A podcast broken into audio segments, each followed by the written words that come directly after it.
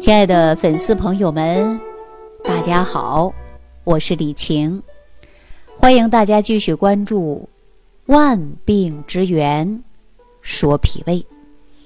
前两天呢，有一位家长给我呢发来私信啊，问我说，家里既有老人又有小孩儿，小孩呢正是青春发育期长身体的阶段，老人呢正是啊我们需要补钙的阶段。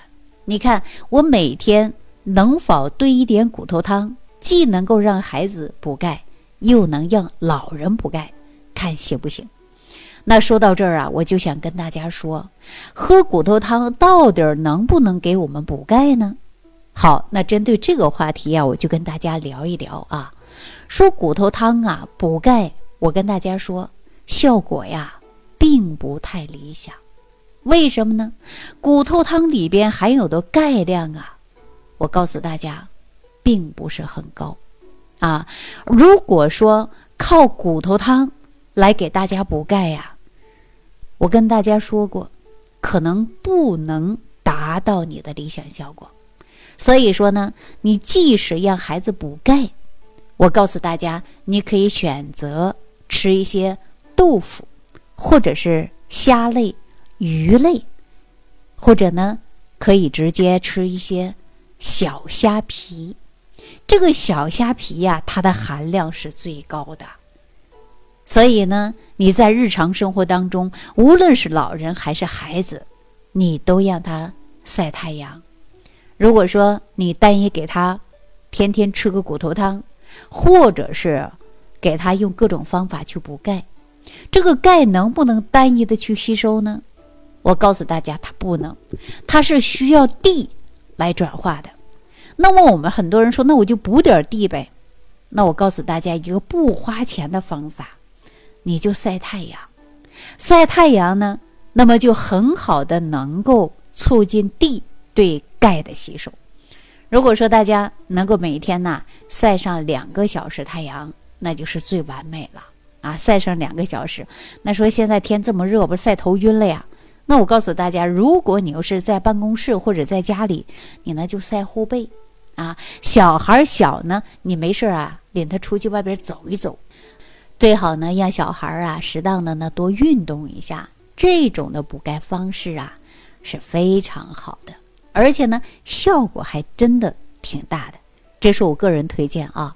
与此同时呢，注重的就是给孩子吃，啊，含有一些高钙性的食物。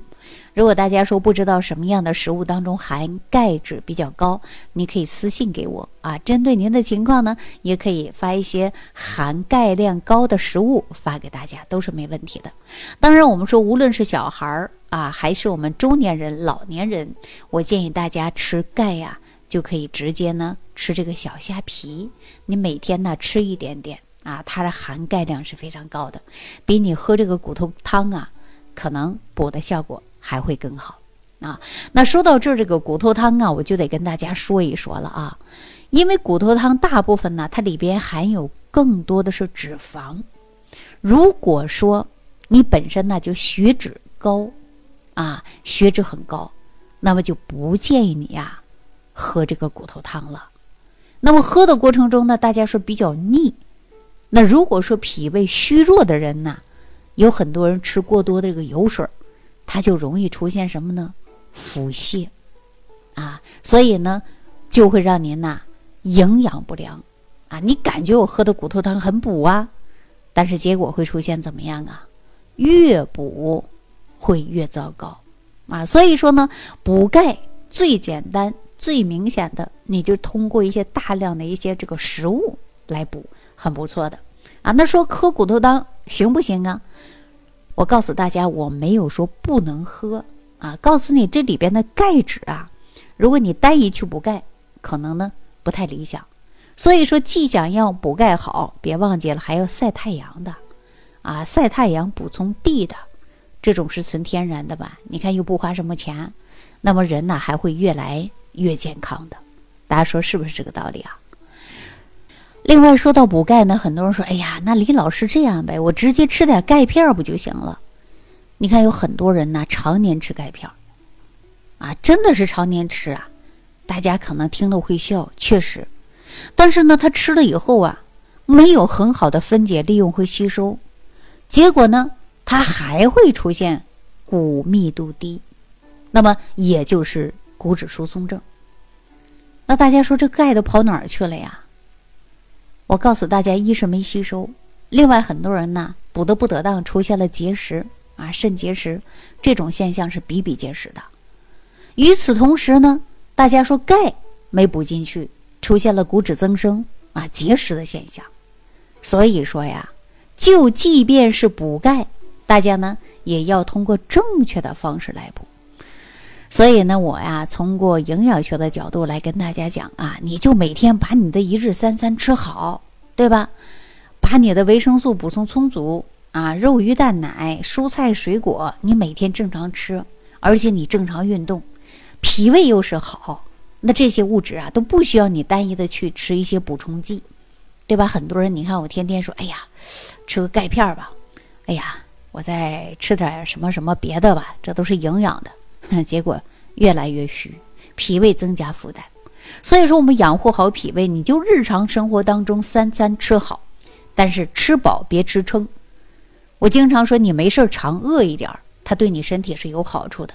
你天天把自己吃到撑，那它就会伤及脾胃。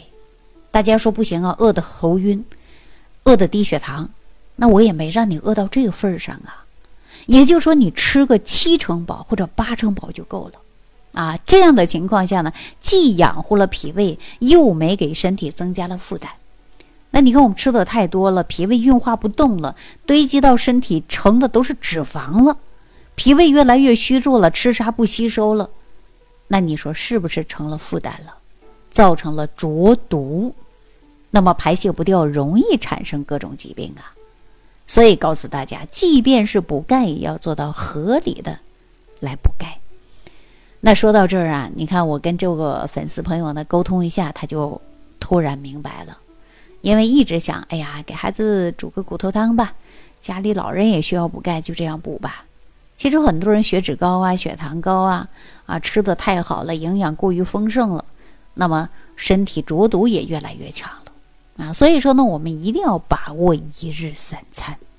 那如果说大家通过食物来补钙的话呢，我建议大家啊，吃的第一个就是豆制品，啊，比如说豆皮儿啊、豆腐啊啊等等，这个豆制品呢都是很不错的。那如果说你对牛奶不排斥啊，没有产生了乳糖不耐症，那么大家呢也可以偶尔喝一点牛奶，牛奶当中呢也可以很好的来补钙。另外蔬菜呢，我建议大家选择一些深色的蔬菜。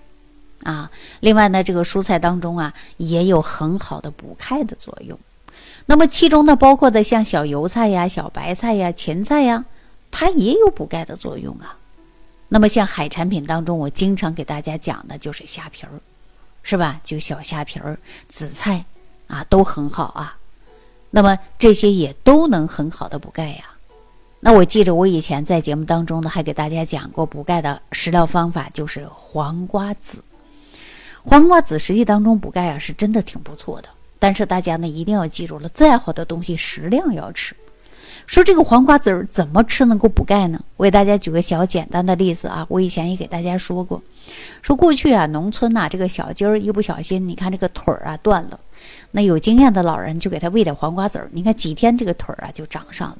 所以说呢，现在研究啊，这个黄瓜籽儿当中确实它有补钙的成分。大家呢可以把黄瓜籽儿啊炒一炒啊，炒熟以后给它打成粉啊，要打成那种细细的粉，然后每天呢吃上一勺，也很好的补钙的作用啊。所以呢，药补不如食补啊。所以从食物当中呢，能够提存出更多的钙质，包括微量元素，才能保证人体所需要的营养物质，你的身体啊。就越来越健康了。好了，那今天对于说骨头汤它到底能不能补钙这个话题呀，咱就跟大家呢啊讲到这儿。那可能很多人呢就会说了啊，李老师，我就特别喜欢喝骨头汤啊，那我是不是不能喝了呀？这个不是绝对的啊。如果说我们日常生活当中你喝这个汤啊，把上边这个油啊尽量呢去一去，要不然脂肪啊。太高了。因为我们在喝汤的过程中呢，也要针对自己的身体选择性喝，是吧？比如说你本身就血脂高，本身呢就代谢慢，那你再吃一些这种呢，这个含脂肪量高的，那代谢呢会更慢的。所以呢，如果你有喝骨头汤的习惯，我呢没建议你戒掉，你针对你自己的身体情况选择合适的食物啊，这就是最好的。要不然大家呀听了以后呢，可能会产生偏激，说：“哎呀，李老师说了，喝骨头汤不补钙。”但是呢，我们大家说人体偏瘦的，啊，体内呢这个热量低的，那你就可以喝一点骨头汤啊，它有脂肪也是一种能量啊，对不对？我们不说骨头汤不好，如果说用骨头汤来补钙，我告诉大家，效果并不理想啊。好了，今天这个话题啊，就跟大家聊到这儿了。感恩李老师的精彩讲解。如果想要联系李老师，您直接点击节目播放页下方标有“点击交流”字样的小黄条，就可以直接微信咨询您的问题。祝您健康，欢迎您继续收听。